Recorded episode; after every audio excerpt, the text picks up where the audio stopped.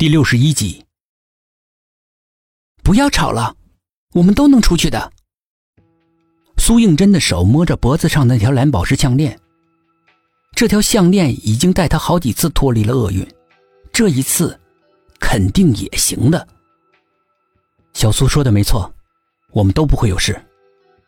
薛品涵说道，他的语气总是那么自信，又充满力量，给人以安全感。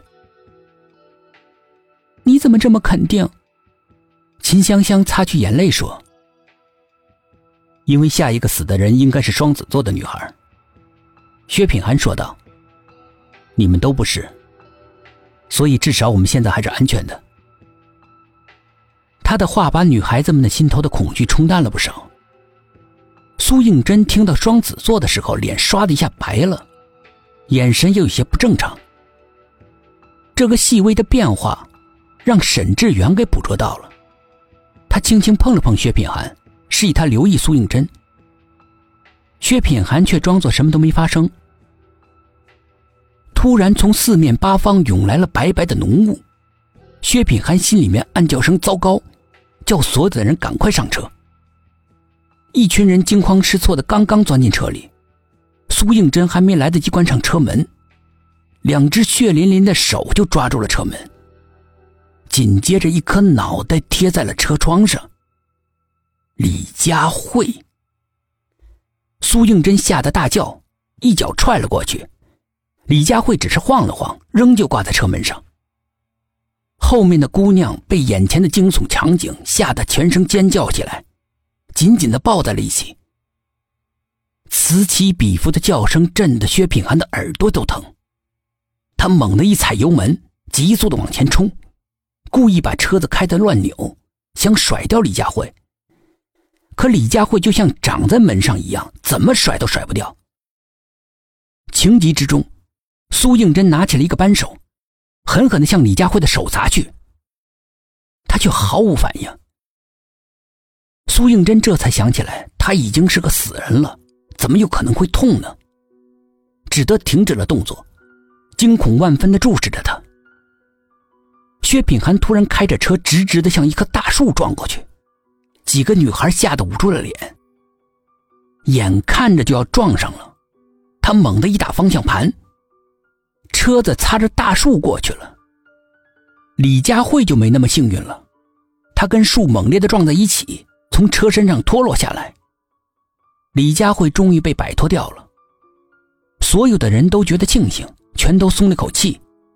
软软的躺在自己的座位上，可是这种放松不过几秒钟，就被苏应真惊恐的尖叫声给结束了。